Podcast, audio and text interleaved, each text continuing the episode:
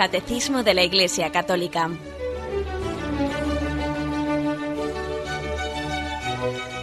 Un programa dirigido por Monseñor José Ignacio Munilla, Obispo de San Sebastián.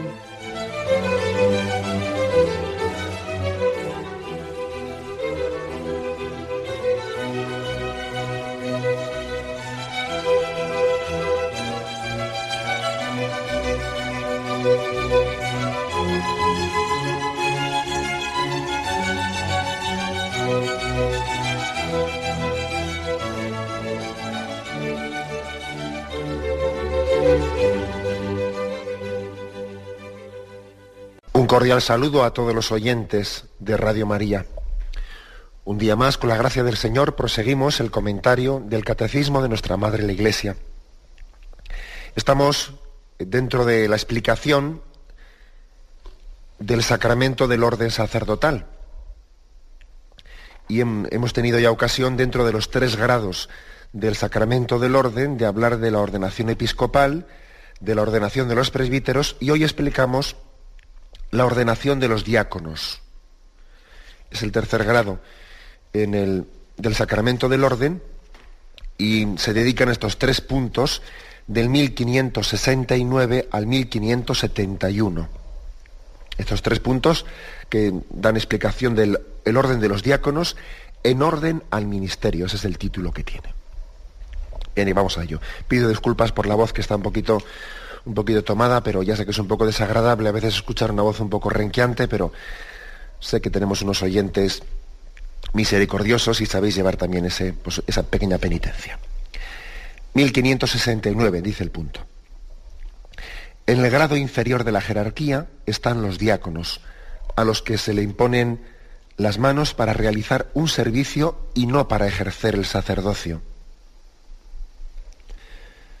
en la ordenación al diaconado, solo el obispo impone las manos, significando así que el diácono está especialmente vinculado al obispo en las tareas de su diaconía. Bueno, dos afirmaciones principales en este punto. Dentro, por lo tanto, el diaconado forma parte de la jerarquía de la Iglesia. Sí, eh, forma parte de la jerarquía de la Iglesia.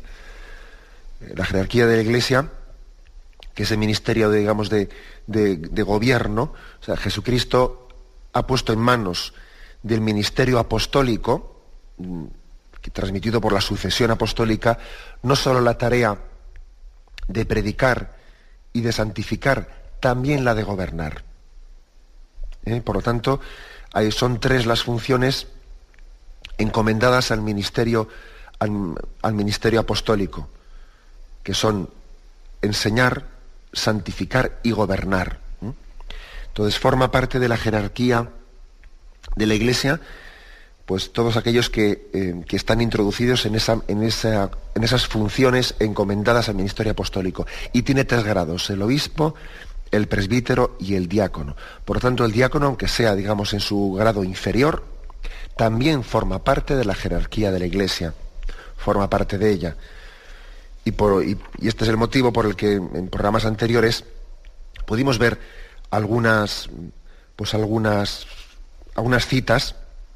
Recuerdo una de San Ignacio de Antioquía, en la que hablaba de, del respeto, incluso de la reverencia hacia los diáconos. ¿eh? Recuerdo en la carta a los Trallanos, capítulo tercero, eh, versículo primero de San Ignacio de Antioquía, que es un santo a caballo entre el siglo I y segundo, decía, que todos reverencien a los diáconos como a Jesucristo, como también al obispo, que es imagen del Padre, y a los presbíteros como al Senado de Dios y como a la Asamblea de los Apóstoles. Es decir, que dentro de esa especie de respeto, sumisión, reverencia a la jerarquía, San Ignacio de Antioquía incluía a los diáconos algo importante porque, claro, nosotros cuando hablamos de reverencia, de sumisión o de sentido de respeto, de obediencia, pues casi siempre lo, referimos al grado superior, ¿no? Pero aunque sea en el grado inferior de la jerarquía, el diaconado forma parte de la jerarquía de la Iglesia. Y fijaros ese texto que os acabo de leer de San Ignacio de Antioquía, que todos reverencien a los diáconos como a Jesucristo. Bueno, pues por lo tanto, afirmación primera, los diáconos forman parte de la jerarquía de la Iglesia. De una forma especial, porque dice, se les impone las manos para realizar un servicio y no para ejercer el sacerdocio. Porque no sé si recordáis que hicimos esta distinción, que puede igual resultar un poco complicada, pero la distinción es la siguiente, que así como decimos que el sacramento del orden tiene tres grados, obispo, presbítero y diácono, sin embargo la forma de participar del sacerdocio, del sacerdocio ministerial de Jesucristo es doble. hay dos formas, dos grados de participar del sacerdocio ministerial, el del episcopado y el del presbítero. El diácono, en ese sentido, no participa de ese sacerdocio ministerial de Jesucristo, no. Son dos grados, el del episcopado y el del presbiterado. El del diaconado va en otro orden, va, en otra, va bajo otro, digamos, bajo otro conducto, bajo otra razón de ser. No ya como participar del sacerdocio, sino como colaborador directo del, obispo y del presbítero. Es por lo tanto, se le impone las manos no para que participe de, ese sacerdocio, sino para que haga un servicio directo al sacerdocio, bien sea en el grado del obispo o bien sea en el grado del presbítero, para que sea un colaborador directo de, este, para que precisamente el obispo y el presbítero puedan acometer sus tareas y sus funciones de predicación de la palabra, de santificación, de gobierno, de una manera más directa y para que sea como asistido directamente eh, por el diácono para así poder ejercer pues, pues, más plenamente de obispo, más plenamente de presbítero. Por eso ha puesto como título aquí la ordenación de los diáconos en orden al ministerio, es decir, en orden a servir al obispo, en orden a servir al presbítero en el ministerio sacerdotal. Eh, resumiendo afirmaciones. Primera, el diácono forma parte de la jerarquía de la Iglesia, aunque sea en el grado inferior. Segundo, se le ha impuesto las manos, se le ha ordenado diácono para ejercer un servicio al obispo o al presbítero, no para participar del sacerdocio, que, en ese sentido él no participa del sacerdocio ministerial eh, de Jesucristo, porque únicamente tiene dos grados de participación, el episcopado o el presbiterado. Y continúa el punto. En la ordenación al diácono solo el obispo impone las manos. Esto lo hace comparando con la ordenación del presbítero, que si recordáis, decíamos como en el ritual del sacramento de la ordenación, mm, primero es el obispo el que impone las manos, pero luego todos los presbíteros allí presentes también imponen las manos sobre ese que está siendo ordenado presbítero. No así en el caso del diaconado no así. ¿Por qué? Porque supone que en el caso del diaconado, perdón, que en el caso del presbiterado, viene el obispo es el que transmite por la, por la imposición de las manos esos poderes sagrados que se transmiten por, la, por el ministerio del orden, por el sacramento del orden sacerdotal, ¿no? Es decir, el, obispo es el que ordena, aunque, no, aunque los sacerdotes no impusiesen las manos, la ordenación sería válida. ¿eh? Pero es verdad que los presbíteros imponen las manos también sobre, sobre, la cabeza del que está siendo ordenado sacerdote para que con ello de alguna manera se signifique, se signifique el único presbiterio, la unión, la unidad, la unión en el mismo presbiterio, la unión en, en un mismo ministerio, al compartir todos ese, sacerdocio de Jesucristo. Bueno, pues eso no se hace en caso de la ordenación del diácono. ¿Por qué? Pues porque el diácono no participa de ese sacerdocio ministerial que tiene el, obispo en su el grado máximo y que tiene el presbítero como colaborador del obispo. Y como no participa, no se, no se hace el rito ese visible de, de que los presbíteros también impongan las manos sobre el diácono porque de alguna manera tiene una vinculación como directa. El diácono tiene una vinculación directa con el obispo en un servicio personal, en un servicio personal al presbítero,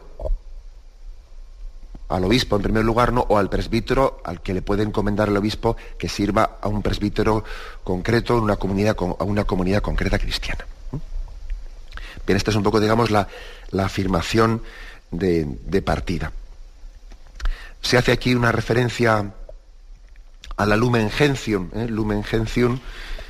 Eh, que es el, uno de los decretos eh, principales, una de las constituciones, mejor dicho, principales del Concilio Vaticano II, en el número 29, de ahí está tomado básicamente ¿no? este punto, y allí dice, en el grado inferior de la jerarquía están los diáconos, que reciben la imposición de las manos no en orden al sacerdocio, sino en orden al ministerio. Así, confortados con la gracia sacramental en comunión con el obispo y sus presbíteros, sirven al pueblo de Dios en el ministerio de la liturgia, de la palabra y de la caridad de la liturgia, de la palabra y de la caridad. Es propio del diácono, según la autoridad competente se lo indicare, la administración solemne del bautismo, el conservar y distribuir la Eucaristía, el asistir en nombre de la Iglesia y bendecir los matrimonios, llevar el viático a los moribundos, leer la Sagrada Escritura a los fieles, instruir, instruir y exhortar al pueblo, presidir el culto y la oración de los fieles, administrar los sacramentales, presidir los ritos de los funerales y sepelios, dedicados a los oficios de caridad y administración, recuerden los diáconos el aviso de San, San Policarpo. Misericordiosos, diligentes, procedan en su conducta conforme a la verdad del Señor, que se hizo servir de todos. Teniendo en cuenta que según la disciplina actualmente vigente en la Iglesia Latina, en muchas regiones no hay quien fácilmente desempeñe estas funciones tan necesarias para la vida de la Iglesia, se podrá restablecer en adelante el diaconado como grado propio y permanente en la jerarquía. Tocarán a las distintas conferencias episcopales el discernir, el decidir oportuno para la atención de los fieles y en dónde y en dónde el establecer estos diaconados con el consentimiento del romano pontífice, este diaconado se podrá conferir a hombres de edad madura, aunque estén casados, o también a jóvenes idóneos, para que estos, pero para estos debe mantenerse firme la ley de celibato. Por aquí hay bastantes cosas que tenemos que explicar qué es esto de que el Concilio Vaticano II restableció el orden de los diáconos que antes no estaba. Veis aquí que este decreto de, la Lumen Gentium del Concilio Vaticano II dice que, da autoridad como para restablecer el orden de los diáconos que antes no existía. Vamos a intentar explicar esto. ¿eh? ¿Qué, es esto del diaconado permanente? ¿Qué es lo que el Concilio Vaticano restableció, etcétera? Tenemos un momento de reflexión y volvemos enseguida para explicarlo.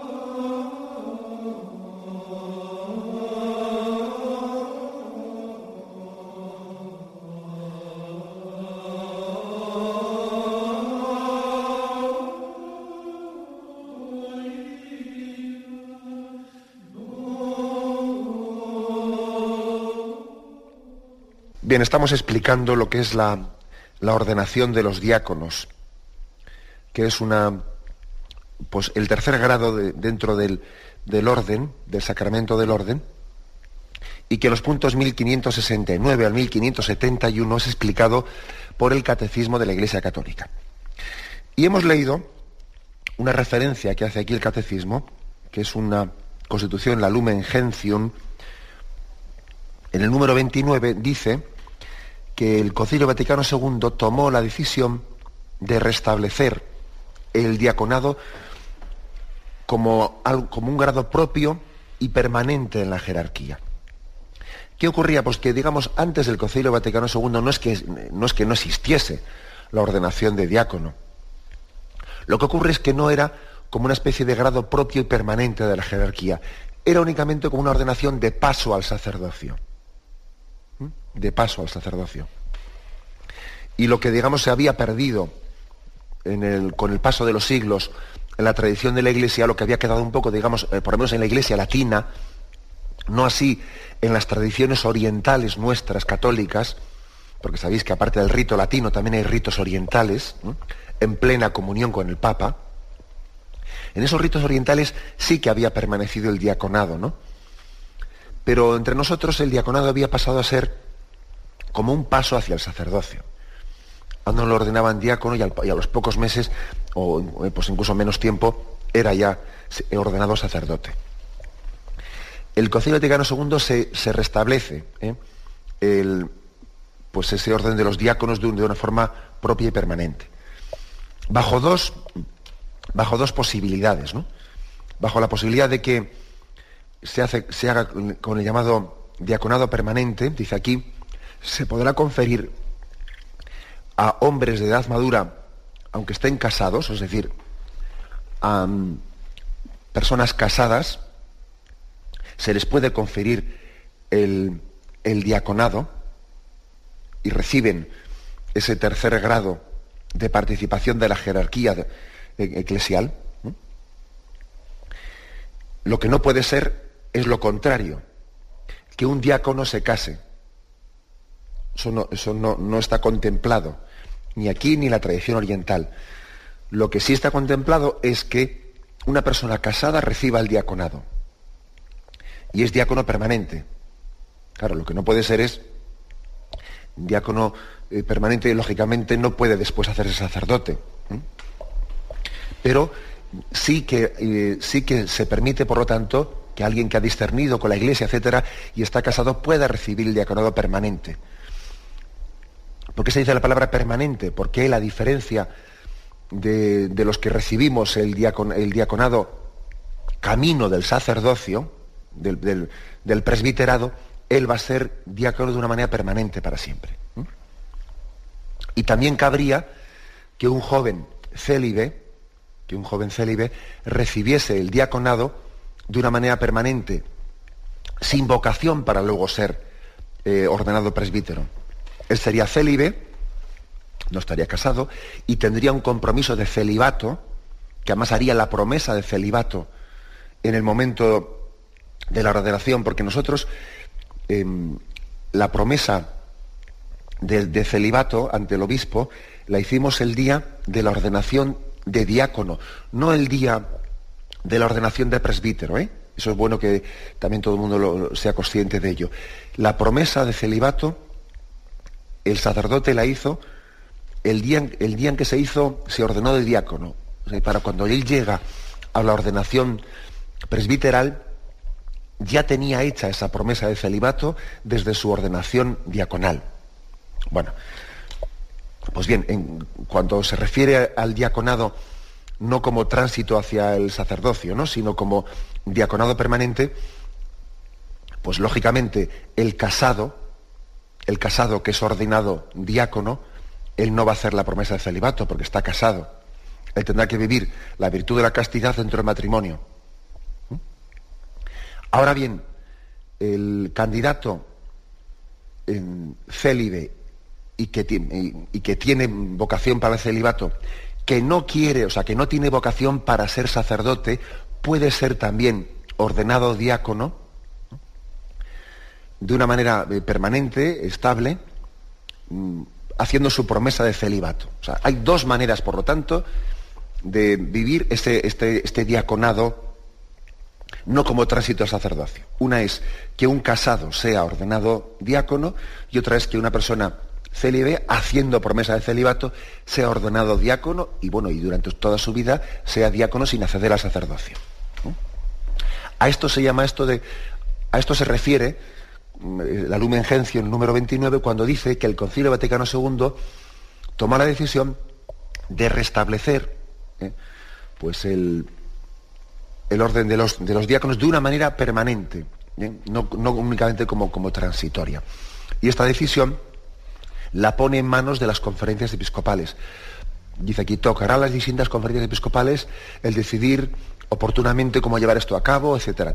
Eso se ha puesto un poco en manos de las conferencias episcopales, pero vamos, también en España se lleva adelante, aunque es cierto que hay diócesis en las que está más introducido que en otras. ¿eh? Hay diócesis en las que, en las que hay pues, muchos diáconos permanentes y otras en las que pues, prácticamente no hay ninguno. También depende un poco de usos y lugares, etcétera. Pero bueno. Aquí también una afirmación importante es ¿qué es? ¿Por qué tomó? ¿Por qué tomó yo esta decisión la Iglesia? ¿no? Bueno, pues tomó esa decisión la Iglesia, como dice este punto del Concilio Vaticano II, viendo el grado de necesidades ¿no? tan, tan grandes que hay y recordando la tradición primitiva de la Iglesia en la que se les encomendaba a los diáconos cosas tan importantes, ¿no? de servicio al pueblo de Dios el ministerio de la liturgia, de la palabra, de la caridad. Entonces, pues por ejemplo, ¿qué, es lo que se, les encomienda a los diáconos? Pues el poder bautizar. Un diácono puede bautizar. Pues un diácono puede distribuir la Eucaristía. Puede también presidir la celebración de los matrimonios o un funeral. En el fondo, un diácono desde el punto de vista litúrgico sacramental, lo, lo único que no puede hacer, pues es presidir la Eucaristía, celebrar la Eucaristía y administrar el sacramento de, de la confesión, de la penitencia, ni tampoco el de la unción de enfermos. Un diácono lo que no puede hacer es pues, presidir la Eucaristía, eh, celebrar el sacramento de la penitencia, celebrar la unción de enfermos, pero sí puede celebrar, se puede bendecir los matrimonios, se puede celebrar matrimonios, sí puede incluso eh, presidir también los ritos de funerales y sepelios, claro, solo que sin misa, claro, sin la celebración de la Eucaristía. Puede presidir los ritos de funerales, puede predicar, ojo, también la Iglesia le encomienda la predicación como un ministerio propio, porque es que, bueno, uno dice, bueno, pero ¿qué pasa? Que hay que ser, eh, y un seglar no puede el predicar. Hombre, todos por el, por el sacerdocio común de los fieles, todos estamos llamados también a ser testigos de Cristo y a ser sacerdotes, profetas y reyes, pero un seglar no tiene recibido de la Iglesia el ministerio de predicación de la palabra entre el pueblo. No lo tiene recibido. Sí tiene recibido la llamada a ser apóstol en los ambientes en los que está y hacer presente la palabra de Cristo en medio de su trabajo, de su familia, etc. Pero no ha recibido el ministerio de predicar la palabra en la asamblea. Y el diácono sí. El diácono ha recibido ¿eh? ese ministerio de predicar la palabra ante la asamblea. Lógicamente también el diácono ha tenido una formación, la iglesia le ha, exigido una formación determinada ¿no? para poder ordenarle diácono. O sea, no, pensemos que aquí viene, viene, una persona y pide que se le ordene diácono y sin, pedirle pues un itinerario de formación se le ordena diácono. Pues no. ¿eh? Pues lógicamente también antes de encomendarle el ministerio de la palabra se le ha pedido ¿no? pues que tenga una trayectoria de, de preparación para ello. Pero como veis son muchas cosas, ¿no? La administración del bautismo, de la Eucaristía, bendecir los matrimonios, llevar el viático a los moribundos, proclamar y predicar la palabra de Dios, presidir el culto, la adoración al Santísimo, dar la bendición también del Santísimo, administrar los sacramentales, presidir sepelios funerales, son muchas cosas las que, las que puede y hace un, diácono y también especialmente en el ejercicio de la caridad. Él tiene un ministerio muy especial pues para presidir y para dirigir ese ministerio de la caridad dentro de la comunidad parroquial. Está muy especialmente encomendado al diácono el que él se encargue de organizar pues toda la atención a los pobres y a los necesitados de una comunidad parroquial, por ejemplo. Por ejemplo. Hay una, una gran conveniencia, había una gran conveniencia, por lo tanto, de que se redescubriese ¿no? el diaconado y por eso el Concilio Vaticano II lo hizo. Que como he dicho antes, no es que se hubiese perdido, pero sí que es verdad que se había reducido a algo un poco transitorio hacia el sacerdocio. El Concilio Vaticano II fue en gran parte un volver a las raíces de la Iglesia. redescubrir muchas cosas que habían estado en la Iglesia primitiva y que con el paso de los siglos, pues bueno, pues habían quedado un poco eh, olvidadas o no negadas, ¿no? Pero sí que el paso de los siglos a veces hace que queden ciertas cosas arrinconadas. Y fue un concilio de volver a los orígenes de la Iglesia en un gran diálogo con las iglesias orientales, porque muchas veces las iglesias orientales nos recuerdan a nosotros, a la iglesia latina, ciertas cosas que habíamos ido olvidando, etc. Y nosotros a ellos también, ¿eh? por supuesto. Bueno, pues en el punto 1570, aquí se dice que los diáconos participan de una manera especial de la misión y la gracia de Cristo. El sacramento del orden les marca con un sello, carácter, que nadie, que nadie puede hacer desaparecer y los configura con Cristo. Decíamos que hay una serie de sacramentos que tienen, mm, que marcan el sello, ¿no? O sea, que imprimen carácter, que son el bautismo, la confirmación y el orden sacerdotal.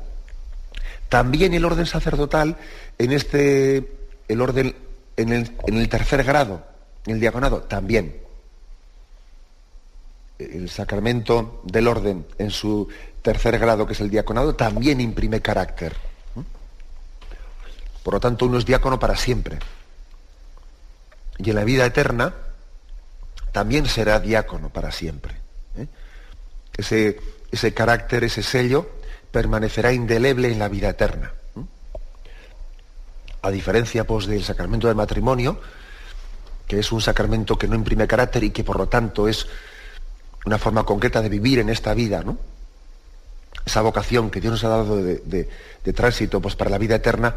Sin embargo, el diaconado marca un carácter y un sello que configura a una persona también ¿eh? en la forma en la que va a tener de estar presente ante el Señor en esa visión beatífica, en la vida eterna, estará configurado por ese carácter, por ese sello diaconal allí en el cielo. Bueno, pues de alguna manera ese carácter, ese sello, les, les configura a los diáconos con Cristo que se hizo diácono.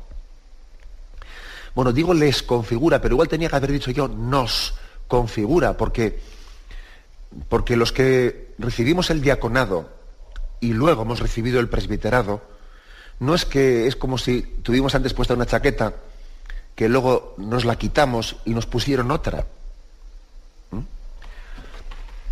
Sino que hay que decir que aunque recibiésemos el sacramento del, el sacramento del orden en, ese tercer grado diaconal como un camino del sacerdocio, eso no quiere decir que me pongo esta chaqueta para unos meses, me la quito y luego me pongo la siguiente, no, sino que el orden sacerdotal en el grado del presbiterado y luego en el grado del episcopado se recibe, eh, se recibe no borrando, ¿no?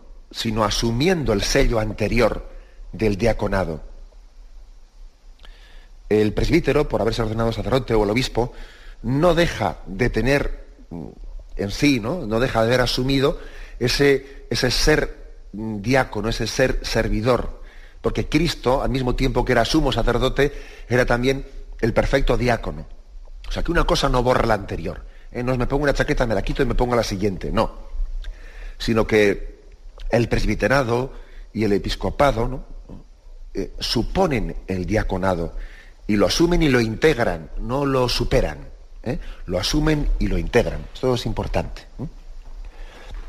Luego ese sello de ser diácono nos configura con Cristo que se hizo diácono, es decir, servidor de todos. Aquí se nos ofrecen eh, dos textos en el catecismo. Marcos 10, 45. ¿eh? Lo leo un poco en el contexto.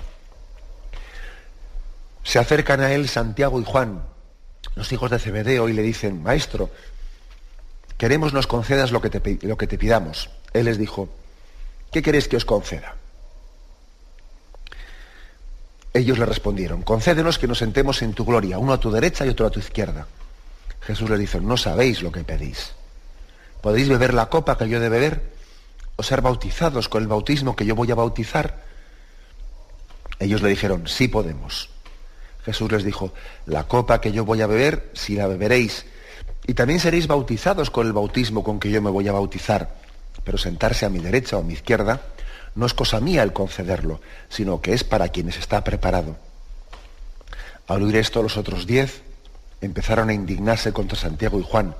Jesús llamándoles les dice, sabéis que los que son tenidos como jefes de las naciones las dominan como señores absolutos y sus grandes los oprimen con su poder. No ha de ser así entre vosotros, sino que el que quiera llegar a ser grande entre vosotros será vuestro servidor. Y el que quiera ser el primero entre vosotros será esclavo de todos. Que tampoco el Hijo del Hombre ha venido a ser servido, sino a servir y a dar su vida en rescate por muchos. Bueno, pues como veis, aquí tenemos una, eh, pues un texto maravilloso para entender cuál es un poco la espiritualidad del diaconado. El Hijo del Hombre no ha venido a que le sirvan, sino a servir y a dar su vida en rescate por todos. Y esto se lo dice a Santiago y a Juan, que estaban entendiendo pues, ese seguimiento a Jesucristo, tenían el riesgo de entenderlo como una especie de encumbramiento de dignidades.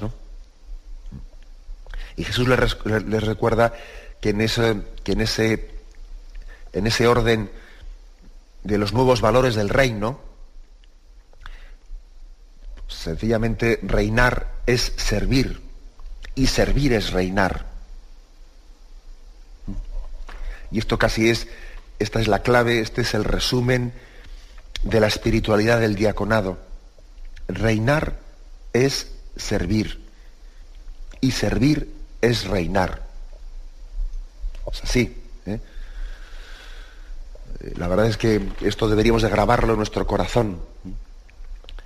Todos, ¿verdad? Como cristianos, porque también es verdad que este texto que hemos explicado se puede aplicar, pues no ya únicamente para para lo que es la espiritualidad del diaconado, de, ese orden, de ese sacramento del orden en el tercer grado de diácono, se puede aplicar pues, para hablar de nuestra espiritualidad de cristianos. Pero de una manera especial debíamos de grabar todos los que hemos recibido el sacramento del orden en el tercer grado de diaconado, grabar esto en letras de fuego en nuestro corazón. Servir es reinar y reinar es servir. Vamos a tener un momento de reflexión y continuaremos enseguida.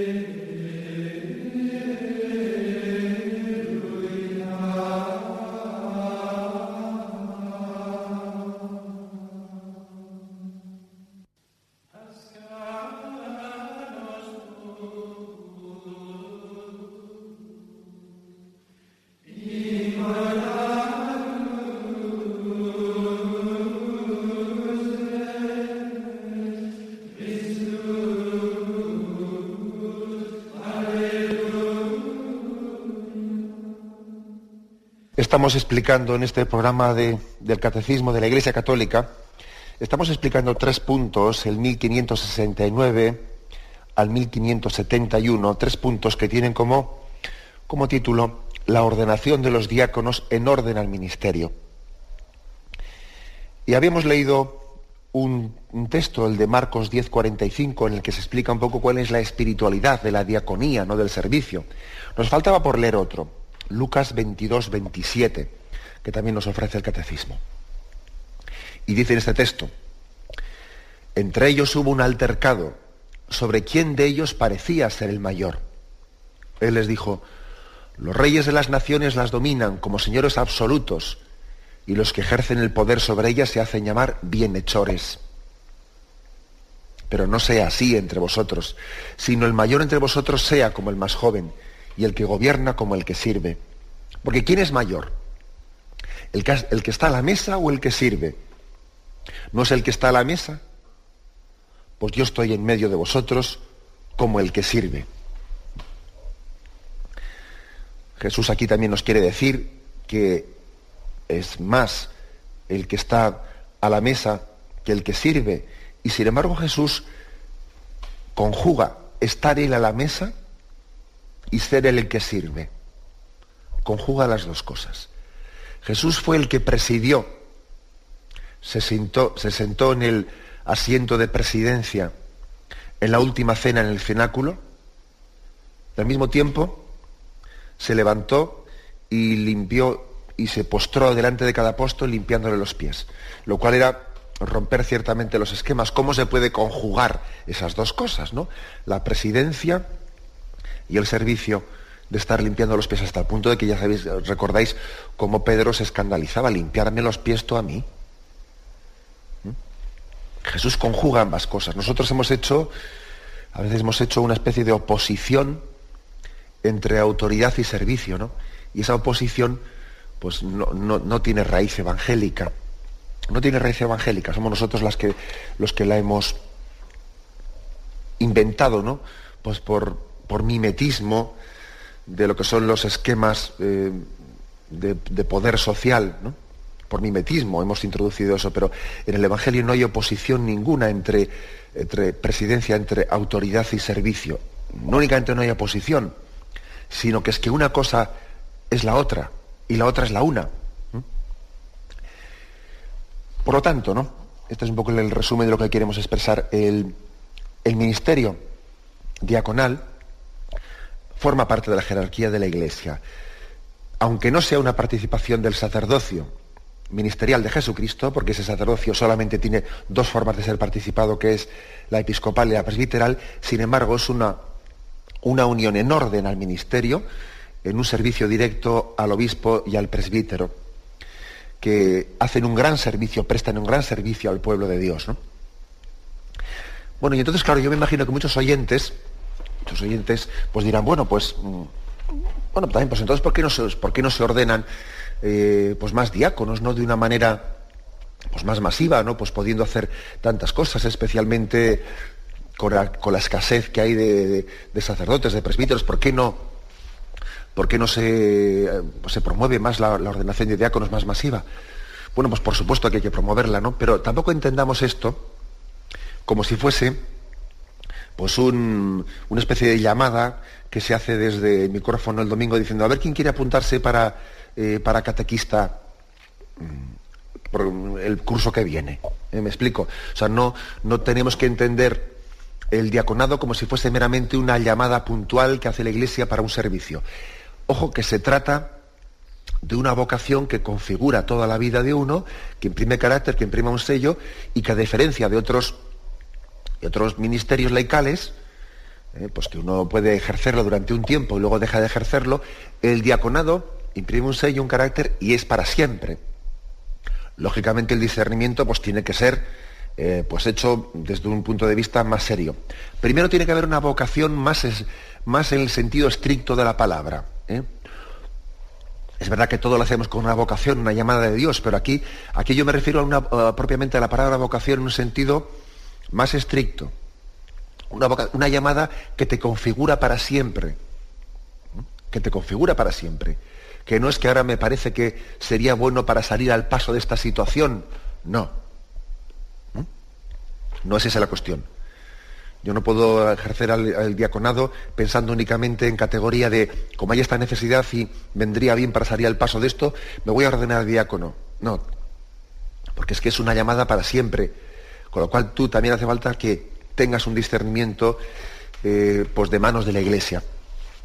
Y esto es importante, ¿eh? porque a veces puede ocurrir que, pues, que un candidato al, al diaconado, bueno, perdón, un candidato, o una persona, ¿no?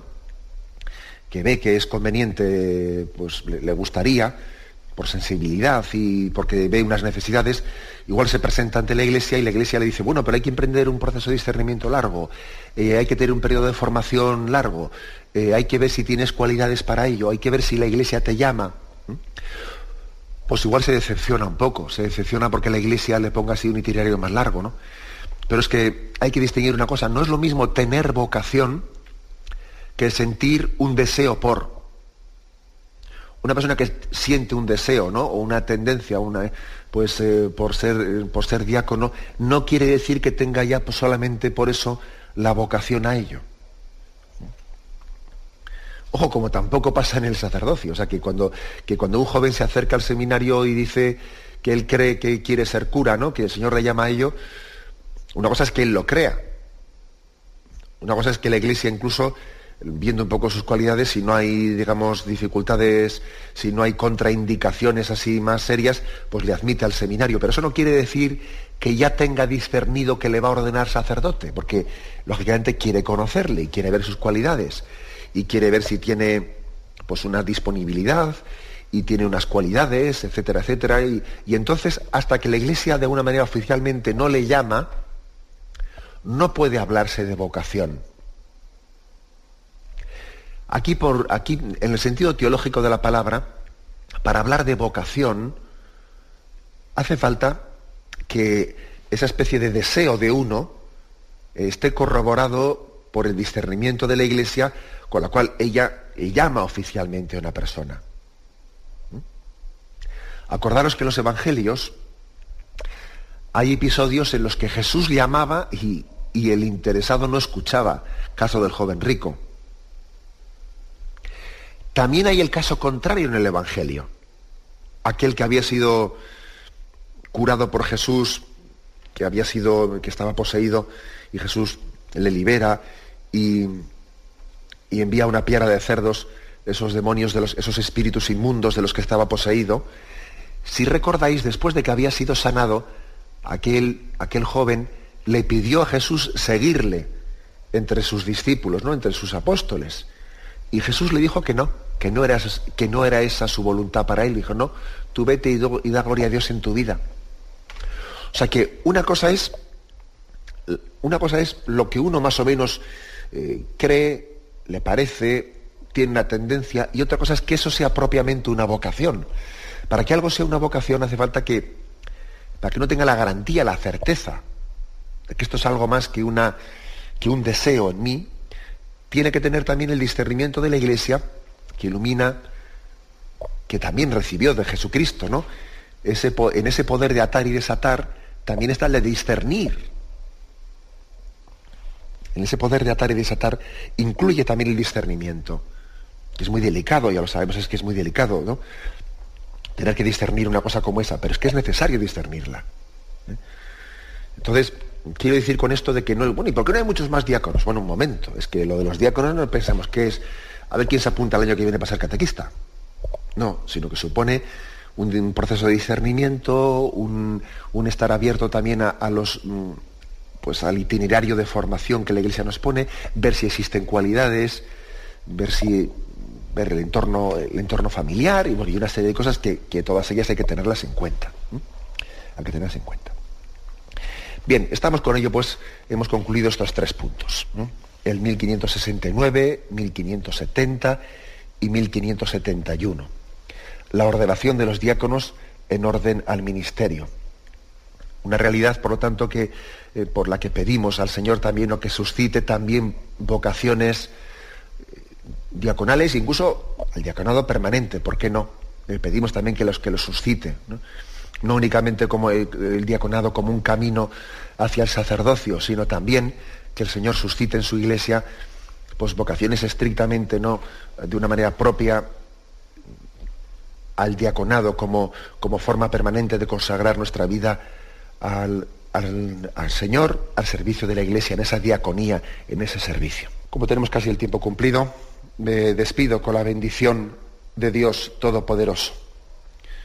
Padre, Hijo y Espíritu Santo, descienda sobre vosotros. Alabado sea Jesucristo.